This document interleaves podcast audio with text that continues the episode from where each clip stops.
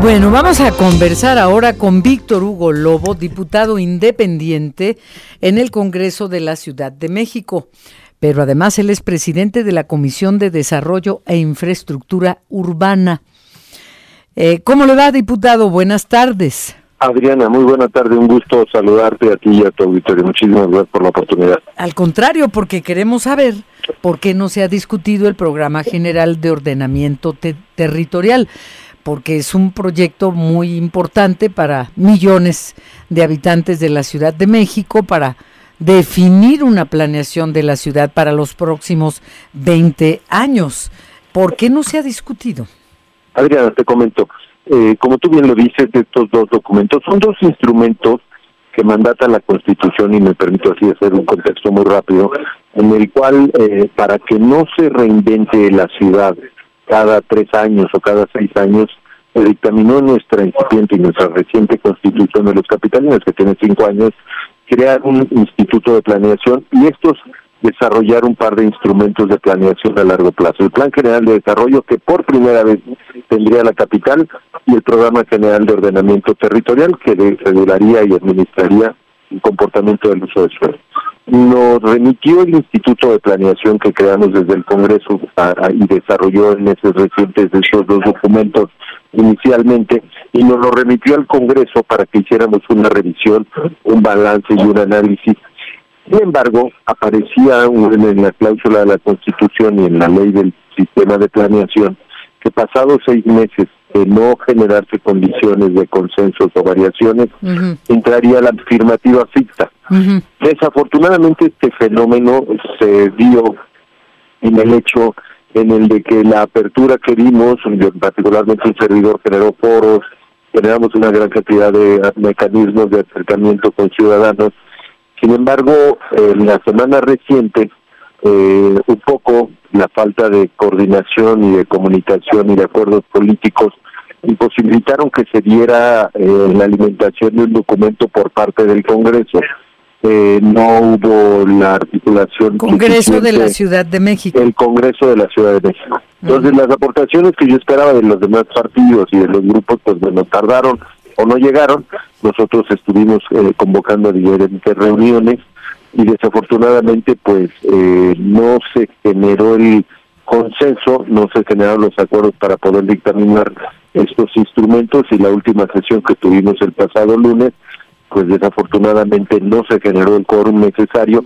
¿Qué es lo que va a eh, pasar? Pues que evidentemente se dan los documentos en la condición original con las que fueron enviados de parte del Instituto de Planeación, o sea, perdón, Si me permites, viviremos con más de lo mismo que se estará convirtiendo en peor. Y si no se generó quórum, tengo conocimiento de la información del Congreso de la Ciudad de México, es porque Morena no se presentó. Entonces, eh, eh, pareciera que fuera con la intención de que sigamos como estamos, más que por eh, ver por los ciudadanos, por intereses políticos, Víctor Hugo Lobo. ¿Cómo ves tú eso? Sí, realmente no está, no quedamos como estábamos porque entra en vigor un, par de proyectos, el Programa General de Desarrollo y el Programa General de Ordenamiento Territorial. Cada uno, ¿qué cambiaría de lo que estamos viviendo? No, porque no existían. Entonces, en realidad lo que es, o entra en vigor el que había mandado el Instituto eh, de Planeación que creamos y que tiene alguna afinidad con el gobierno de la ciudad, o entraba el que modificaba el Congreso toma la decisión con la no participación del grupo mayoritario en las últimas sesiones, pues de que se va el, la propuesta original del instituto. ¿Qué son estos dos instrumentos de manera muy general? El Instituto de Planeación es eh, eh, prácticamente el instrumento que garantiza, proyecta de manera eh, vertical, muy clara y de manera transversal todos los derechos humanos que tenemos que garantizar en la capital, prácticamente establecen una serie de ejes fundamentales en el que se tiene que garantizar eh, prácticamente eh, la ciudad del bienestar igualitaria para que él disfrute de todos los derechos de todos los ciudadanos, ciudad educadora, ciudad es que, es que son, son palabras que se quedan en el aire. ¿Qué es una ciudad educadora? ¿Qué, ¿Qué es todo lo que nos estás diciendo? Como discurso suena bonito, pero hay una inquietud muy grande de los pueblos originarios de que se expandan hacia el suelo de conservación, porque eso se ve venir y se vienen oponiendo desde hace tiempo. Eh, en concreto te pediría no solo las palabras, sino el fondo. Sí, eh, ¿qué significa el Programa General de Ordenamiento Territorial, que es el otro documento? Este programa, Pueblos y Barrios Originarios, eh, tenían primero la preocupación que se dio es que en la construcción de estos instrumentos de origen, cuando convocó el Instituto de Planeación, este órgano eh, autónomo, independiente que se creó desde el Congreso y que tenía que tener cierta autonomía que al final no tuvo tanta, tenían ellos que hacer una serie de convocatorias a los pueblos y barrios originarios para realizar eh, y para integrar su informe. Ellos, los pueblos y barrios, muchos de ellos se inconformaron o se quejaron de que las convocatorias eh, y las asambleas no habían sido tan amplias y tan difundidas como establece la ley para que ellos puedan participar. Entonces, eh, eh, criticaron de alguna manera eh, la forma en la que se integró el documento. A nosotros ya nos llega este documento y a nosotros la valoración sobre cómo se realizaron las consultas y todo eso no es nuestra materia, sino el documento que nos remite el Ejecutivo es lo que nos dedicamos a revisar. Ahora, ¿qué significa? Lo que sí te puedo decir, para que no se genere incertidumbre, es este programa no genera ni establece ningún mecanismo que reduzca el suelo de conservación, eh, ni las áreas naturales protegidas, ni las áreas de valor ambiental que tenemos en la ciudad. El documento original y ni el nuestro que habíamos propuesto afectaban en lo más mínimo el suelo de conservación. Está fraseado de manera perfecta el que se va a mantener el suelo de conservación establecido desde eh, eh, eh, el Programa General de Ordenamiento Ecológico, que es el instrumento vigente desde hace muchos años. Sí, ojalá, que, ojalá que así sea, porque a pesar de sí, porque es lo que tenemos que hacer. Porque a pesar a pesar de que es un documento vigente desde hace muchos años, se ha, se ha violado constantemente ese ese uso de suelo, lo sabemos y por todos los partidos. ¿Qué hay para el problema del agua? Porque por eso eh, nos hubiera gustado verlos debatir en el Congreso, porque queremos saber los ciudadanos qué soluciones se presentan para el problema del agua. Tengo entendido que en la Ciudad de México estamos por quedarnos sin agua a mediados del próximo año, del 2024. ¿Qué se ha considerado para evitar esta tragedia? Se establece muy claramente que no se permitirán desarrollos inmobiliarios ni importantes desarrollos eh, comerciales si no hay perfectamente establecido un dictamen de que la condición hídrica está resuelta. Efectivamente, el, tema tiene que ver con las fuentes de abastecimiento que nos hacen falta en la ciudad. Eh, quiero decirte, eh, Adriana, que tenemos un gran problema en la capital. Quiero decirte, por ejemplo, del 2010 al 2020, nuestra ciudad no ha crecido en población. Vas a decir, ¿cómo puede ser eso, Sí, sí, o sea, la población no ha crecido más que un 0.23%. Seguimos siendo los mismos. Ha crecido nuestra zona metropolitana, sí, prácticamente un 14% en la zona conurbada. Una gran cantidad de servicios tenemos que dar en la capital, pero la capital los habitantes no hemos crecido. Hay que algo claro, no podemos crecer ya hacia los lados, no hay condiciones que impide que se crezca a los lados, sí, se impide completamente.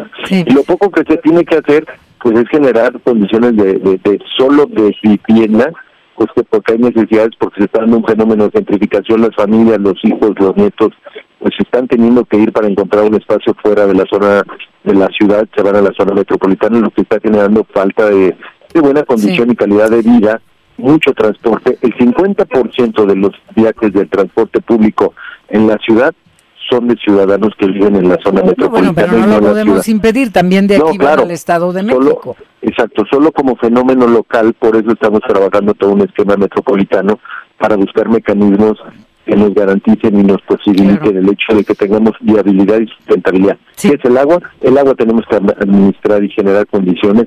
No se generan condiciones. Estos planes en realidad son como los ejes rectores, Adriana son básicamente los lineamientos y las obligaciones que tendrán que tener los servidores públicos, los funcionarios y las áreas para garantizar que no haya ningún margen de afectación ni a la comunidad, ni a los pueblos, ni a las eh, comunidades si no se cumple un gran requisito. Así eso lo mandata. Ahora pues así lo queremos ver. Así lo exactamente. Ojalá sí, sea, porque una cosa son las palabras. Entonces, definitivamente no lo van a discutir y va a pasar tal cual lo mandó la jefa de gobierno.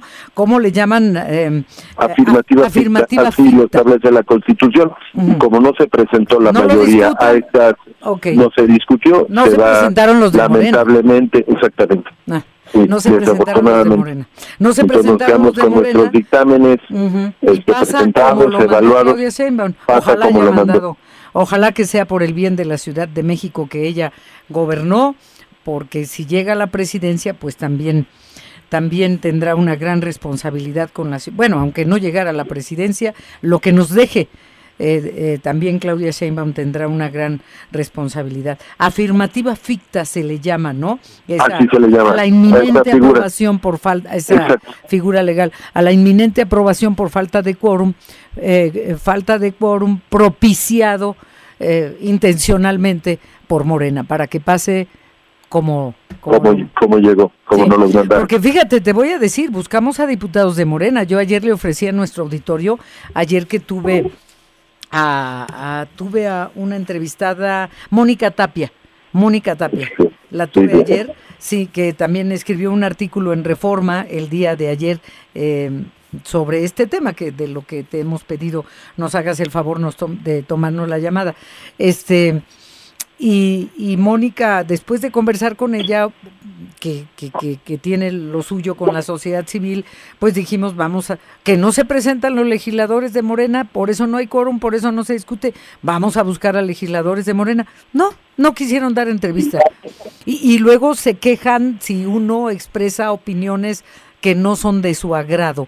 No hay quórum porque Morena no se presenta para que pase afirmativa ficta tal cual lo mandó Claudia Sheinbaum. Y Marta Ávila, coordinadora de diputados de Morena, dijo, no vamos a dar entrevistas, ni los diputados ni yo. Y por eso, gracias por tomarnos tú la llamada, Víctor Hugo Lobo. Estoy a la orden, Adriana, y, de verdad, pues sí, así como lo dices tú, esa es la realidad. Y bueno, pues seguiremos nosotros haciendo nuestro esfuerzo para garantizar que las leyes y, las normas que eh, sean subsecuentes a estos, pues sigan ayudando a nuestra comunidad como lo hemos hecho intentado ya hace algunos años. Adriana, pero así es como tú lo planteas totalmente. Así, así es la realidad.